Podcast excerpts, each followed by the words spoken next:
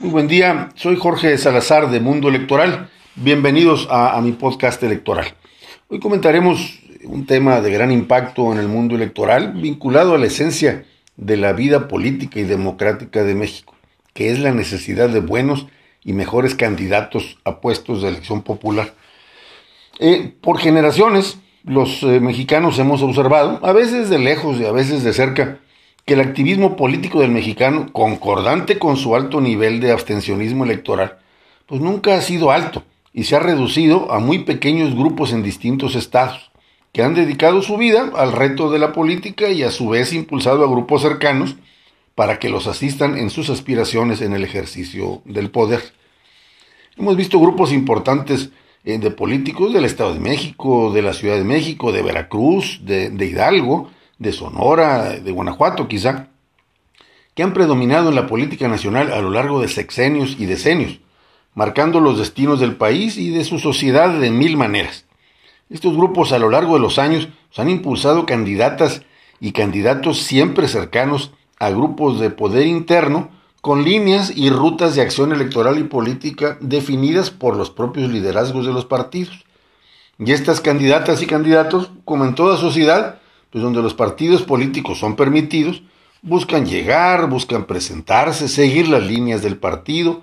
repetir, irse a otros puestos, cambiar de diputado a senador, de senador a diputado, de alcalde a gobernador, de regidor a diputado, y así continuar con la trama del equilibrismo del circo político que a muchos nos apasiona, lo cual no es malo per se, cuando las candidatas o candidatos son de excelente calidad y llevan una valiosa carrera política profesional, que no son la mayoría de los casos, por cierto, pero que sí los hay, desde luego. Pero, ¿será verdad que a tan poco se interesa la política en México? Cuando vemos eh, que, eh, eh, en las pláticas de las mesas políticas, que siempre son grandes y, de grupos interesantes, lo que se tiene es un grupo de voces críticas que en el 99% de las veces no encuentran salida a esos descontentos profundos con sistemas de gobierno y gobernantes, ni crean candidatos en la mesa. La ciudadanía, eh, eh, digámoslo así, en redes, en redes sociales está presa de, de un mar informativo distorsionado que de nada sirve a quienes son consumidores de noticias por reenvío, pero nunca analistas de la verdad.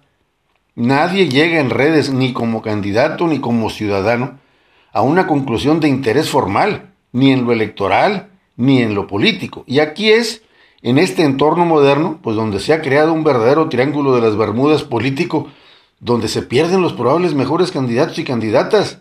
y nos quedamos con las propuestas del pasado una y otra vez, hasta que lleguen los hijos y las hijas de los propios emisarios del pasado político y reinicien el ciclo. ¿En dónde están? ¿En dónde podemos buscar a estos nuevos y modernos candidatos políticos? Aquellas juventudes priistas eh, por ejemplo, formaron cuadros que realmente llegaron a reformar. El PAN realmente formó cuadros juveniles que sustituyeron a generaciones importantes con nuevas conciencias. La verdad es un mapa complicado, el del comportamiento de las oportunidades políticas en los partidos, a grado tal que es mucha gente, o la gran masa, realmente que quiere ser gobernada, eh, y muy poquitos aquellos que quieren gobernar. El mexicano común eh, en su enorme mayoría piensa que ser candidato a algo es casi una maldición y que eh, su futuro será de enorme adversidad si decide hacerlo. Hay nula educación política, hay nula educación cívica real, hay nula educación electoral, hay rechazo a los partidos casi religioso y un nulo respeto por los políticos mismos. Hay, en resumen, eh, un muy pobre deseo de millones de jóvenes y millennials de ingresar a la política, lo que trae como consecuencia la permanencia de trapecistas políticos eternos que, que, a muchos disgustan ya desde hace sexenios enteros y ahí siguen y quizás seguirán. Es entonces de vital importancia revitalizar el interés de la ciudadanía en la buena política, en el honesto ejercicio del poder, en la visión ciudadana de crear legislación para todos y sin colores, por ejemplo, y ver candidatos pues que convenzan desde que salen de la puerta de su casa a hacer campaña. La existencia futura eh, de 10 partidos políticos en México en este 2020, pues no es garantía de la llegada de candidatos de primer nivel, no es garantía de la llegada de candidatos esperados y respetados, no es garantía siquiera de que la gente les vaya a responder positivamente a los partidos con un sí quiero, rotundo. Eh, ¿Tenemos interés realmente en ser candidatos a algún puesto de elección popular o el status quo es el correcto? Y queremos que así se queden las cosas. Y para colmo, la, la, la, la marca del candidato independiente, para los pocos que han decidido ir como independientes y triunfado, pues no les ha sido nada positiva y ha perdido eh, enorme eh, empuje entre la sociedad, eh, apachurrada con gente que no dio resultado y por una serie de reglas electorales pues muy complejas y enormemente costosas que hacen que ser independiente hoy pues haya perdido todo lustre y, atracción, lo que nos lleva irremisiblemente de regreso a los partidos con sus controles y filosofías que muchas veces no convencen ni a los que están adentro. Hemos visto, por ejemplo, que, que, el PAN ha tratado de iniciar una cacería de candidatos ciudadanos eh, o, no panistas de origen, pues con la idea novedosa de darles cursos de conocimientos electorales y, administración de campañas incluso, eh, y por cierto, cobrando eh, esos cursos, no, no, no es broma, en monto nada barato, por cierto, para atraer nuevas candidatas o candidatos o salir a la palestra y, y colocar un día de esto su primer espectacular con propaganda electoral de la desconocida candidata o candidato como, como un candidato no panista. Y bueno, eh, así, así las cosas, los, los futuros dos o tres partidos que llegarán al INE en este 2020, pues están buscando adeptos y militantes con una cartera y plataformas políticas ya muy vistas. La de los maestros, pues con los propios maestros, la de los religiosos, con exactamente los mismos potenciales candidatos y pastores,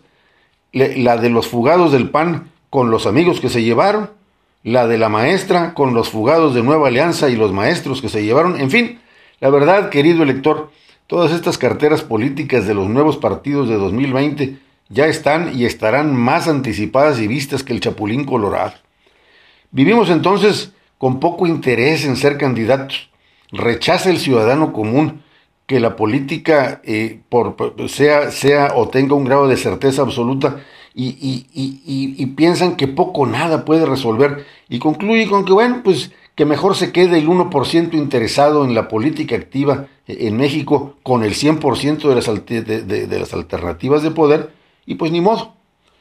La búsqueda del PAN y quizá de otros partidos por candidatos nuevecitos y sin abolladuras ni raspones, pues será quizá un buen inicio de una inexplorada ruta ciudadana que busque apoyar candidatos y partidos con un compromiso ortodoxo de propuestas y genuinos beneficios, de alta dispersión social, por cierto, que nos lleven a derrumbar muros de desconfianza y crear nuevos diálogos entre gobiernos, partidos y electores, como sucede en las democracias modernas. Quizá no, no, no, no haya candidatos mágicos, ni discursos premiados con la porra de todos, pero vayamos a crear el interés en estas nuevas candidatas y candidatos que quieran dialogar, que quieran destrabar,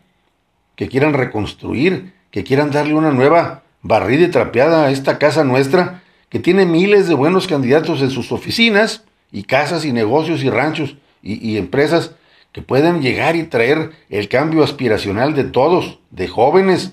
de la aplicación de la ciencia y la tecnología, de visión de futuro, de un ejercicio de poder balanceado con contrapesos reales. Y finalmente de un, de un, de un renacimiento de la confianza ciudadana, de esa confianza que perdimos hace quizás siglos, pero que por ahí anda y no debemos dejar de buscarla. Muchas gracias y nos escuchamos hasta la próxima.